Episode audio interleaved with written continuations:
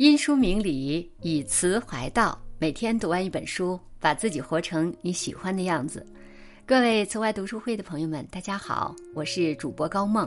今天我们来分享的书是《好好吃饭，好好生活》，一起来听。每每提及汪曾祺，脑海里总是不由自主的想起他在书里分享的吃喝玩乐等趣事。总能被他的真性情以及豁达的人生态度所触动。虽然汪曾祺已经离开我们二十五个年头了，但他优美且治愈人心的文字依旧如春风，常伴我们左右。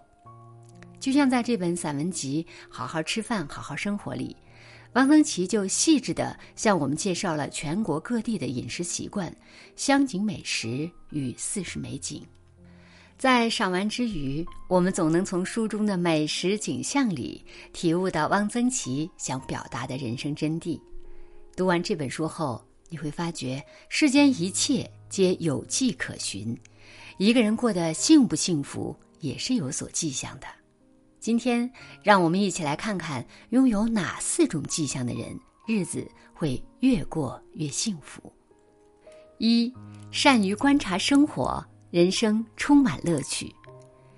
常听人抱怨生活中美好的事物太少，却充满了各种各样的苦楚。其实，美好的事物就在眼前，只不过我们每天都在为几两碎银不停的奔波，而没有时间和闲情停下来细查身边的美色。无论是谁，只要肯花心思观察，你会发现生活处处洋溢着美好。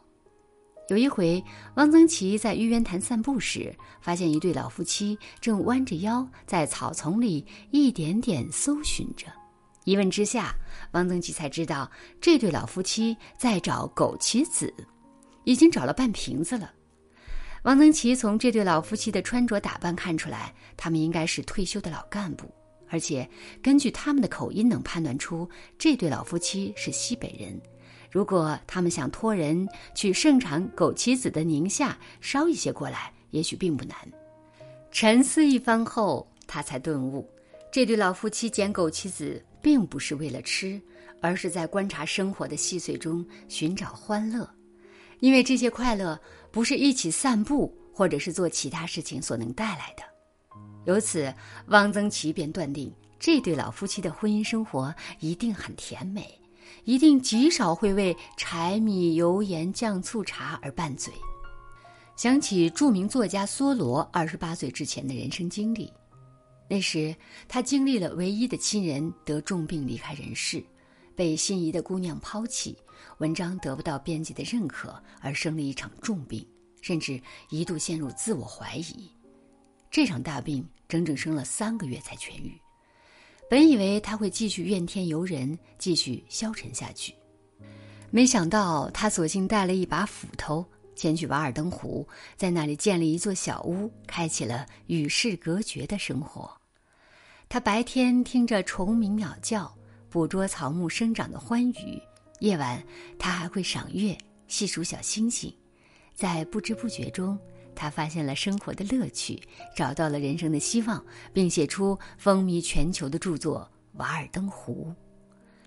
人生实苦，若每日过着一成不变的日子，生活只会单调乏味。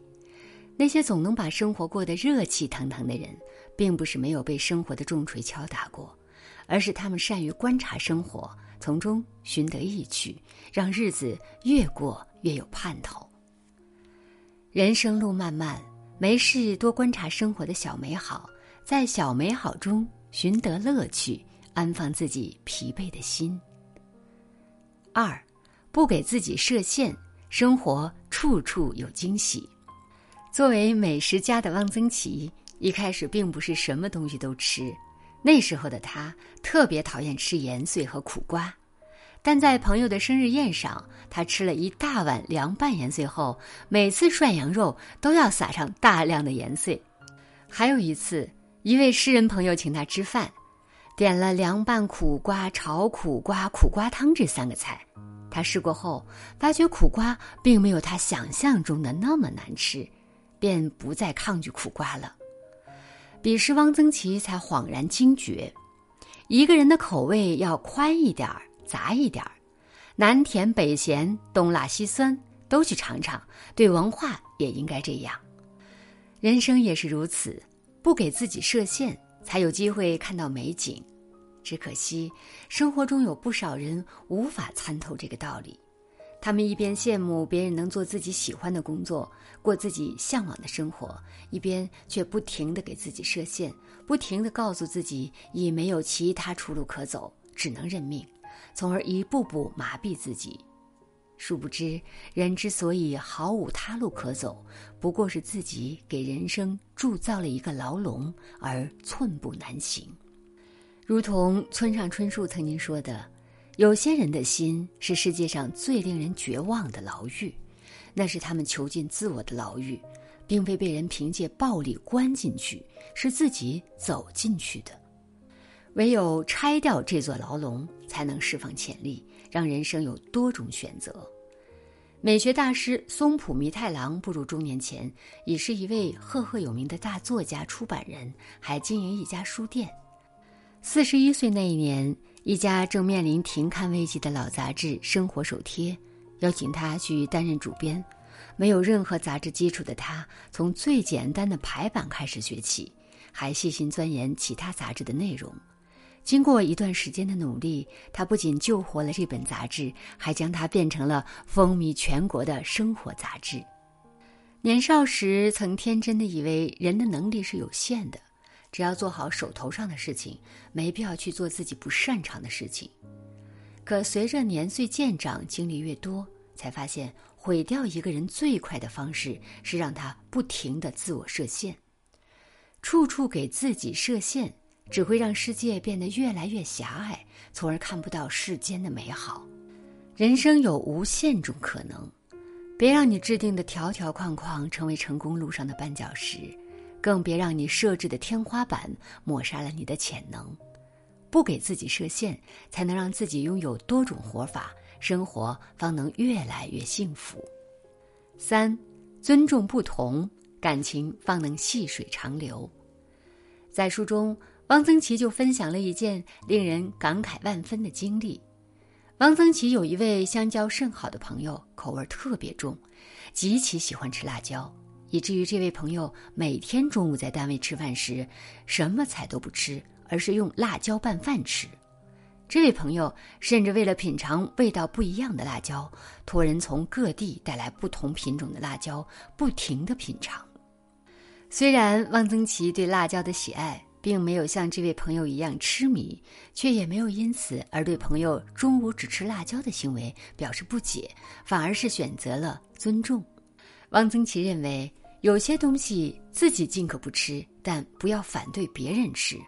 不要以为自己不吃的东西，谁吃就是岂有此理。细细想来，放在感情里也同样适用。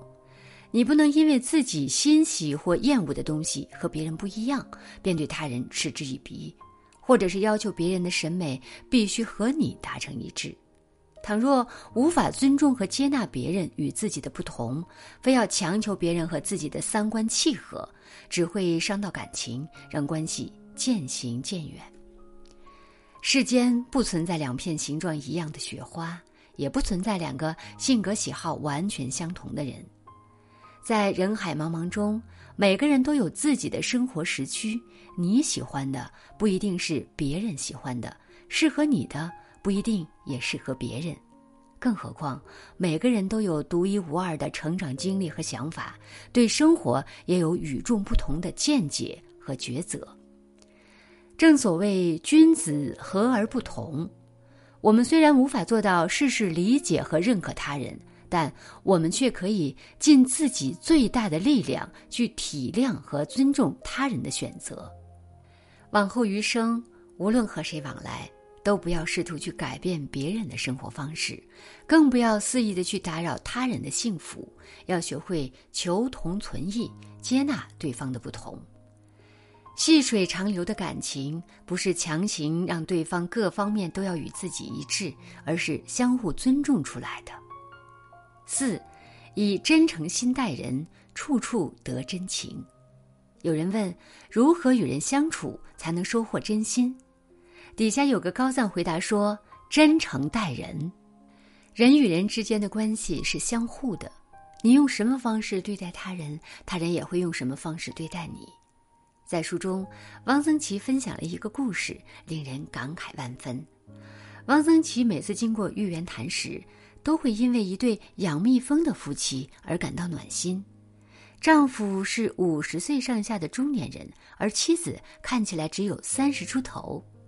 虽然因为养蜜蜂需要根据季节的变化前往不同的城市而居无定所，但两口子的日子依旧过得很温馨。丈夫每天忙着放养蜜蜂，而妻子则忙着做家务或者给丈夫打下手。妻子回家探亲时，丈夫会给她足够多的钱，让她买礼物送给亲朋好友。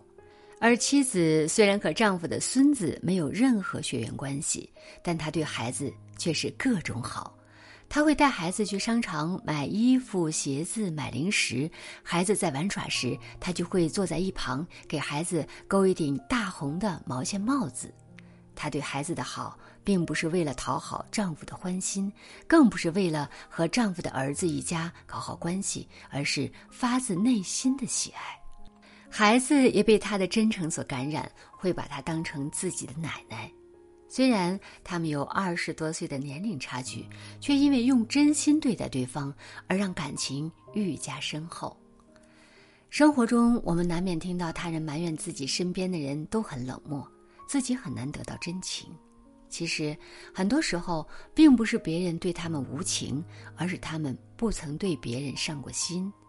他们与人交往时很注重利益，如果对方能帮助到自己，便会亦步亦趋。一旦发现对方帮不了自己，便会立刻和对方断绝关系。这样的人，无论和谁交往，都无法获得真正的幸福。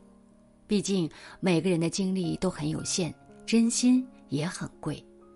真正聪明的人，从来不会耍小心思，他们总会用真诚心待人，因为他们深知。待人真诚，才有可能得到真挚的感情，让自己的生活越过越顺遂，才能有机会得到贵人的相助，脚下的路才能越走越宽。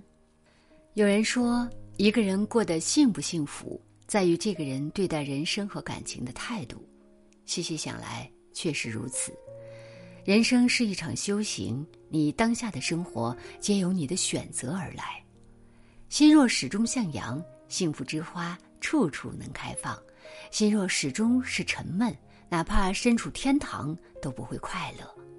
当你觉得眼下的生活不幸福的时候，不妨停下来，好好深思，是不是选择出了错？多留心当下，生活处处是美景；不自我束缚，人生处处是喜悦；不强求他人，拥有长久的感情。待人多真诚，得到更多的善意，你会发觉烦恼少了，快乐多了，幸福的生活正朝你奔赴。与朋友们共勉。好了，今天的分享就到这里。最后告诉大家一个好消息：慈怀会员升级了。我们本着读好书、购好物的理念。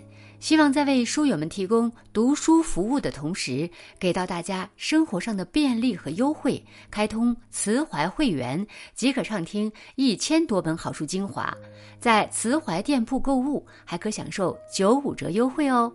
欢迎拉到文末海报查看更多的具体福利。开通慈怀会员哦。